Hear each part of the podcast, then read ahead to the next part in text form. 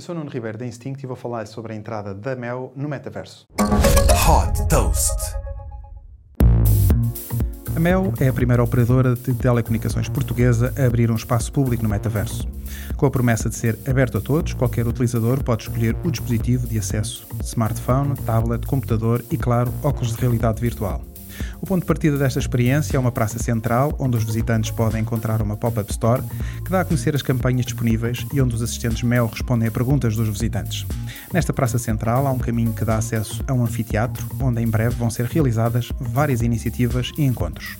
A partir da Praça Central é possível aceder à Casa Mel, um showroom virtual de produtos e serviços, onde pode clicar em links para comprar equipamentos através da loja online. Com uma arquitetura moderna, esta casa tem uma sala, uma cozinha, uma lavandaria e três quartos.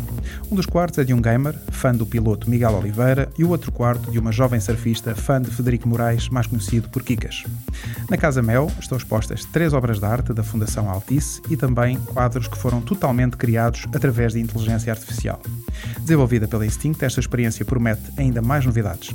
Para entrar, basta ir a mel.pt metaverso ou fazer uma visita à nova loja do Mel Picoas, onde poderá testar esta nova experiência.